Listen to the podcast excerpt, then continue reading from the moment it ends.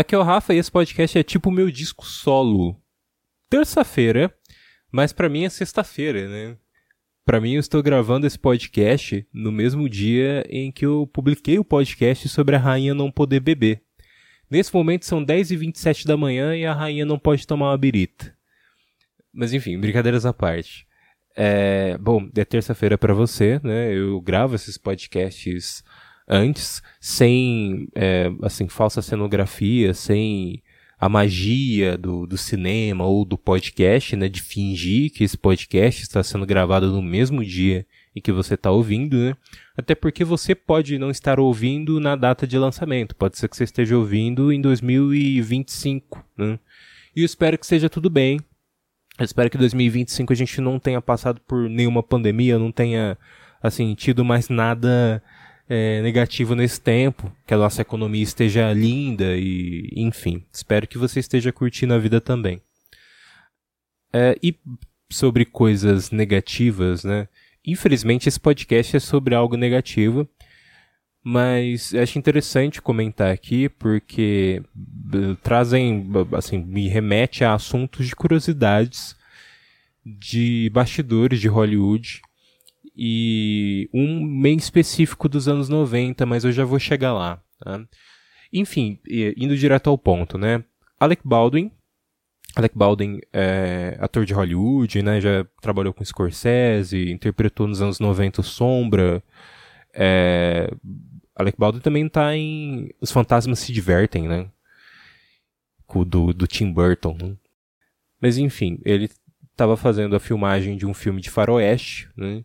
Ele acidentalmente atirou e matou a diretora de fotografia é, Alina Hutchins. Acho que eu estou pronunciando corretamente. É, como isso se deve, como aconteceu? é, em Hollywood ainda é costume se utilizar armas de verdade durante a, a filmagem de alguns filmes. É, isso porque em alguns planos, é, algumas filmagens, né, plano me refiro a, a, a, filmagem mesmo específica, em que, sei lá, um ator ele precisa dar tiros e precisa parecer real, né, e a câmera vai focar na arma, por exemplo. São alguns planos específicos, né é, é necessário se utilizar é, armas de verdade, né? Eles ainda fazem esse uso. O que eles fazem é só trocar a munição, né? Coloca por uma munição cenográfica e que vai fazer já o. É, eu não sei nem se é festim, porque dependendo de como o festim está incluído, ele pode também causar dano, mas é, a munição que é incluída ali é para poder causar o efeito de uma munição de verdade, né? existe todo um cuidado da equipe de dublês para poder se lidar com armas de verdade, né? Isso até para poder evitar esse tipo de acidente. Só que no caso do Alec, a arma estava com munição de verdade. Ninguém verificou se tinha já munição ou se estava sem munição, se tinha munição falsa, não, se estava sem munição. Não se verificaram isso e ele acabou uh, atirando contra uh, tanto o diretor do filme quanto a diretora de fotografia. Uh, eu vou, eu sempre deixo os artigos que eu uso como referência na descrição, então você pode encontrar o link na descrição desse podcast e ir até o post e, e ver a referência que eu estou usando de, da notícia, tá? eu estou pegando uma notícia do Terra e ele tem um título, né? Alec Baldwin mata a mulher acidentalmente em set de filmagem. Ator norte-americano não sabia que a arma estava carregada. Diretora de fotografia Hyla Hutchins não resistiu aos ferimentos. É, a diretora de fotografia Hyla Hutchins morreu nesta quarta-feira, dia 21, durante as gravações do filme Rust, é, Novo Faroeste, nos Estados Unidos.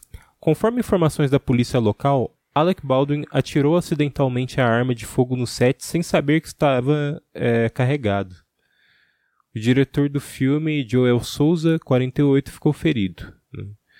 Acho que eles vão, não sei se eles vão informar aqui no artigo, mas ele levou um tiro no, no ombro, né? Ele foi pro hospital, mas graças a Deus corre, tá fora de perigo, né? É, ainda de acordo com as autoridades policiais, a cena contemplava o uso de uma pistola de apoio quando foi disparada. Não estamos tentando determinar que esse tipo de projeto foi usado na arma de fogo, afirmou o representante da polícia local. É, nenhuma pessoa foi presa na ocasião, mas a, é a, foi aberta uma investigação para apurar o caso. isso é padrão, né? Eles têm que identificar qual que foi o erro, da onde é, de quem foi o erro de não é, fazer a retirada da, da munição de verdade, enfim, né? É, a produção foi interrompida por agora. A segurança do nosso elenco e da nossa equipe é a maior prioridade. Informou a equipe de Baldwin à imprensa norte-americana. O ator também é coprodutor do filme. Hutchins foi levada em um helicóptero para o Hospital de Unidade do Novo México, mas não resistiu aos ferimentos. Souza foi atendido em uma unidade de médica de Santa Fé e foi liberado. O Sr. Baldwin foi interrogado por detetives. É, ele deu declarações e respondeu às perguntas. O ator veio voluntariamente e deixou o prédio depois do, que o interrogatório acabou. É, relatou uma porta-voz do departamento do xerife do condado de Santa Fé. Deixa eu fazer um apontamento aqui, nada a ver. É, você aí deve se ligar que, você que já ouviu os casts anteriores, que ainda precisa melhorar muito a, a leitura. a verdade é essa. Preciso melhorar a leitura. Mas enfim, acho que deu para entender, né? De qualquer maneira, seguindo aqui, né, o, o ator de 63 anos foi visto chorando por uma repórter de Santa Fé, Novo México, que publicou uma foto que mostra em um estado de choque é, na beira da rodovia, próximo ao departamento de polícia. É, essa foto, é, eu não sei nem se eu vou deixar aí, talvez eu deixe, mas é, você vai conseguir achar fácil. Eu, ela não está aqui nesse artigo que eu estou mandando, que, é, né, que eu coloquei na descrição. Mas eu vi. Perdão, eu vi é, ela no Twitter, eu vi ela no, no, Facebook, eu já vi ela em vários lugares, é um negócio assim, pô, é, é complicado mais do que complicado, né? É terrível. Imagine você passar por uma situação dessa, né? Você causar a morte de alguém acidentalmente e você não tinha nada do que, o que fazer, né? Foi, foi um acidente, no caso dele ali, ele não, assim, não tinha o que fazer mesmo, né? Só que é um choque absurdo, tanto para ele quanto toda a equipe de produção. É, até para continuar depois desse filme, né? Se ele vai seguir ou não, não sei o estágio de produção, mas é, e também todo o clima, né, toda a, a situação em si. Né. Acidentes é, com dublês acontecem muito. Já aconteceu de. É, em alguns filmes, como acho que o Batman Cavaleiro das Trevas Ressurge, é, tiveram produções. É, Resident Evil também, né?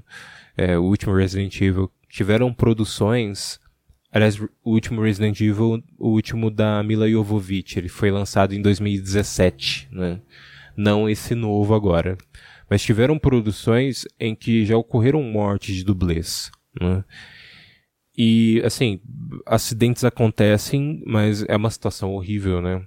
Só que nesse caso, é, até pelo até por abrir um questionamento sobre o uso de armas reais em, em produções de filmes, é algo, assim, é, é bem mais delicado, né? Ainda se usa armas reais em filmes, né? E a gente vê hoje em dia tantas possibilidades com CGI, tantas possibilidades com efeitos especiais, né? Nem CGI, nem computação gráfica, mas às vezes efeitos práticos mesmo podem resolver. E ainda se faz uso de armas de verdade. É, acho que talvez seja até um ponto para Hollywood começar a pensar também como vai fazer a utilização dessas armas, né? Por mais que sejam feitos é, todos os cuidados, né? Esses cuidados são exigidos antes mesmo pré-produção, mas e, e, também é, é, um caso, né? A gente está pegando um caso de acidente e tem diversos outros filmes que fazem uso também e não ocorre esse acidente, mas isso acontecer, né? E, e assim, eu como fã de cinema, sou sempre a favor de efeitos práticos na produção de filme, mas isso não se compara, né? Isso é um caso assim que é muito perigoso e é, eu acho que nesse sentido pode-se ter mais cuidado. Apesar de entender, é, é compreensível o uso, né? Durante a produção do filme, mas pelo que a gente já tem de possibilidade hoje em dia, talvez acho que poderia ser substituído, talvez poderia mudar mesmo a, é, essa regra, né? Porque é regra, muitos filmes usam. Como o exemplo que eu vou dar agora, né? Que eu falei que ia trazer um exemplo dos anos 90, que foi a morte de Brandon Lee. Brandon Lee era filho do Bruce Lee e ele estava nas gravações do filme O Corvo, que é um filmaço. É, é, assim, se você puder assistir, assista. É um dos filmes que mostra muito a estética gótica e muito, assim, diversos, é, diversos discos, né, diversas bandas e diversos filmes nos anos 90 abordaram essa temática meio gótica, que você vai ver em Batman, no, principalmente Batman Returns, né, que é o segundo do, do Tim Burton. É, assim, são filmes com, com essa levada, muito com esse sentimento que vem dos anos 90, né? Que assim as bandas uh, que eu não vou começar a falar sobre as bandas grunge porque eu sou muito fã mas uh, as bandas do, dos anos 90 as bandas de rock alternativo falavam muito né? E bandas de rock alternativo inclusive estão muito presentes ali na na trilha sonora do Corvo né? Mas é um filme que tem ali assim toda uma pegada de você aí que gosta de filme de quadrinhos né? E filmes de fantasia vai adorar né mas durante a filmagem do, uh, as filmagens do filme, o Brandon Lee acabou morrendo, né? Vítima de disparos de uma arma de verdade, né? Que tinha uma bala alojada. Né? Nesse caso não era que a, a munição estava lá incluída como se faz o uso da munição, né? Tinha uma bala alojada, ninguém fazia ideia. Durante a gravação da cena, o vilão do filme ia atirar contra o corvo, né? Que era o Brandon Lee. A bala alojada acabou saindo e matando ele. É, tem até aqui as informações, né? Brandon Lee morreu em decorrência de um tiro acidental durante as filmagens de O Corvo longa dirigido por Alex Ployers, no estúdio Carolco, em Washington DC, no dia 31 de março de 1993. A cena fatal ocorreu durante um flashback do personagem Eric Draven, quando este entra no apartamento e descobre que sua noiva está sendo espancada e estuprada por bandidos. Ah, é um filme pesado, tá, gente? Só para deixar claro, eu até recomendei bastante o filme. Eu não sei o quanto você possa, assim, se incomodar com algumas coisas, mas é um filme que trabalha temas bem pesados, né? Tem toda aquela temática obscura mesmo, mas é, é um filme incrível, né? E, assim, terrível que tenha acontecido isso, né? Até porque, assim, entende-se que depois desse filme, talvez o Brandon Lee fosse ter uma carreira, assim, é, longa em, em, Hollywood, né? Esse filme mostra o quanto ele era talentoso, né? Já tinham outros filmes que ele tinha feito também, né? Eu não pude assistir muito de, muitos dele, mas ainda assim é, fica até aquela ideia, né? De tipo, poderia ter sido mais, né? Como aconteceu também com River Phoenix. Né? River Phoenix era é, o irmão mais velho do Joaquin Phoenix. Morreu em decorrência de overdose, né?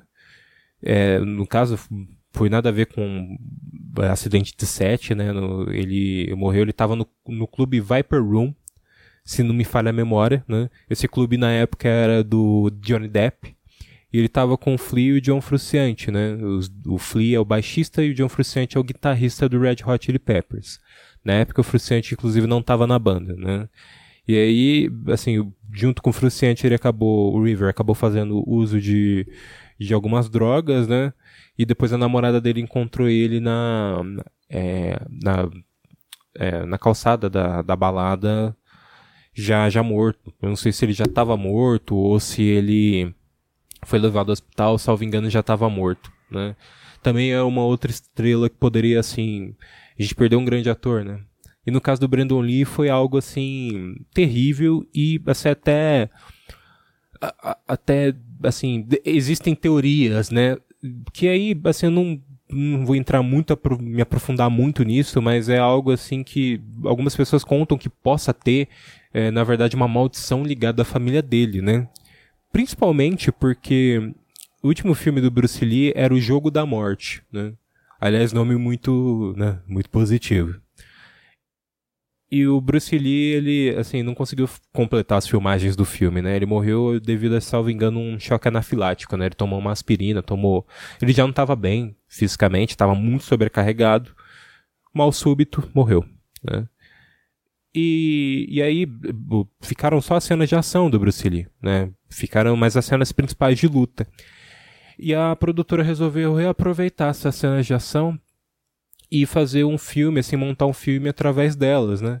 Que é basicamente que a, as produtoras americanas, a Hasbro e a Saban fizeram com Power Rangers, né? Power Rangers, não sei se você sabe, mas é, na verdade, são cenas de ação de séries de Super Sentai, né? Que é de heróis coloridos do Japão, que são feitas pela Toei, né? E aí elas, a Toei vende as cenas de ação e, e aí a produtora americana só filma as cenas com os atores transformados, né? Enfim, eu meti Power Rangers no meio da história do, da morte do Bruce Lee. Muito legal, mas enfim. É, mas seguindo, e é, aí eles usaram a cena de ação e usaram dublês para poder compor uma história, né? De, de para usar essas últimas cenas do Bruce. Essa história que eles fizeram era que o Bruce no filme era um ator. Ator que é, tinha sido desafiado para um torneio, né? E, e aí ele foge a própria morte para poder, assim, é, tirar os holofotes dele e conseguir participar desse torneio. Mais ou menos é isso, porque eu não quis prosseguir assistindo o filme porque o que acontece no meio dele, assim, e qual, os usos que eles, de cenas que eles fizeram no filme, eu achei terrível, né? É, tanto de, assim, cenas com dublês, porque dá pra ver claramente que, você, que é o dublê com o rosto do Bruce recortado em cima, é bizarro, sabe? Pior efeito especial possível, digo de Hermes e Renato, né? Mas eles usam durante o filme, para depois que o, o ator do. É, que é o, o, personagem do Bruce Lee, foge à própria morte, eles usam cenas do velório real do Bruce Lee. E isso eu achei assim tenebroso. E mais tenebroso que isso é que, como o personagem do Bruce Lee foge à própria morte, é, ele numa cena de tiros, né? Ele tava, o personagem, ele tava gravando uma cena de tiros, né? É, de um tiroteio e, enfim, ele acaba é, tomando balas de verdade, né? Acaba sendo atingido supostamente por balas de verdade. Ali ele só estava querendo forjar a própria morte, mas é muito estranho que um filme que estava sendo gravado ali no começo dos anos 70, ele vai praticamente ser um prenúncio da morte do filho do Bruce Lee nos anos 90. É, existem pessoas que criam, que nem eu falei, teorias sobre a maldição do dragão, né? A maldição da família do Bruce Lee, né? Que o Brandon Lee morreu por uma maldição também. Mas, eu não sei, eu, eu particularmente prefiro não pensar nisso. Apesar de ser uma coincidência muito estranha. Se você quiser assistir o Jogo da Morte, eu não sei nem onde ele tem. É, eu não assisti inteiro, talvez um dia assista e tô, assim, eu fico até meio que na curiosidade, né, até como, assim, grande fã de cinema de assistir o filme, né, são as últimas cenas do Bruce Lee e tal. Inclusive ele luta com a roupa amarela e, e listras pretas, né, que é uma, depois foi ser referenciado lá no, é, no Kill Bill, né, do Tarantino. Ele luta com o Karim Abdul-Jabbar, que era jogador dos Lakers, né, e era aluno dele também. É, as cenas são bem famosas, né? Mas o filme em si é, assim, pelo menos eu vejo de muitas coisas de mau gosto ali, né?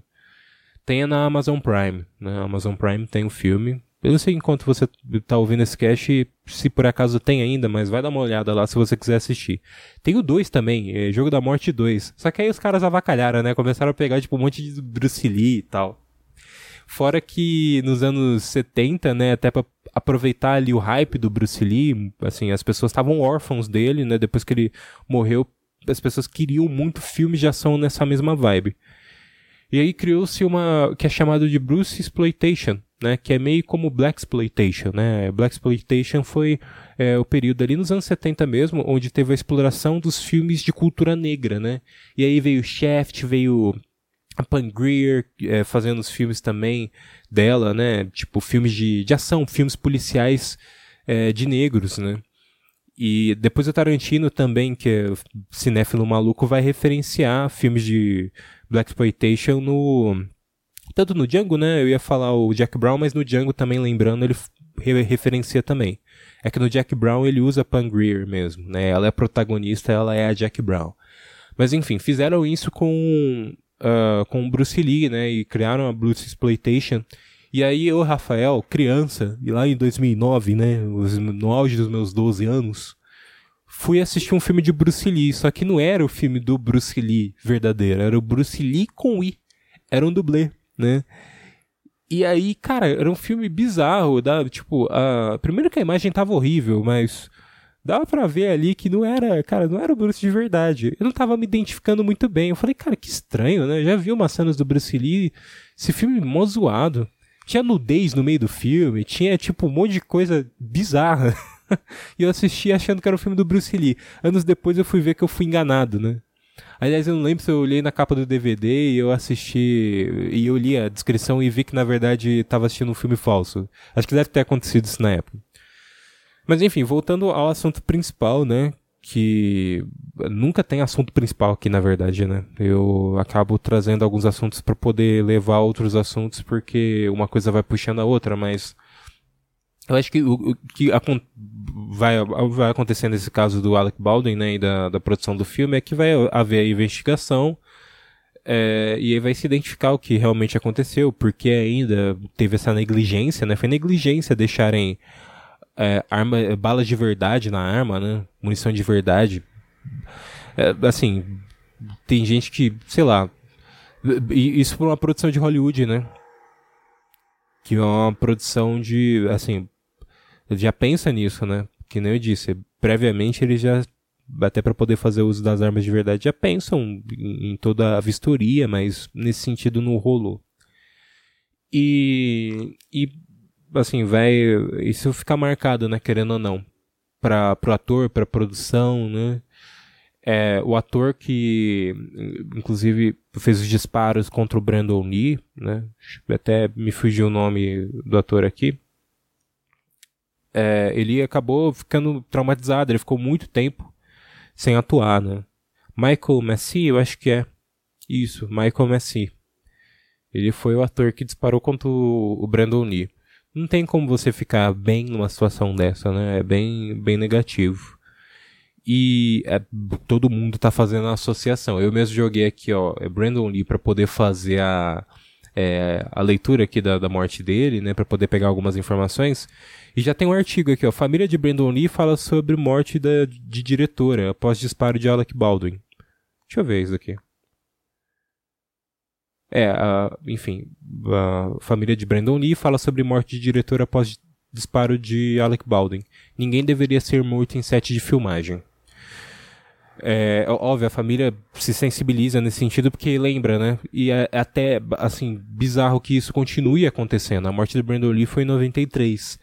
E a gente está em 2021. Gente, a morte de Brandon Lee já deveria ter mostrado isso, já deveria ter ensinado isso, né?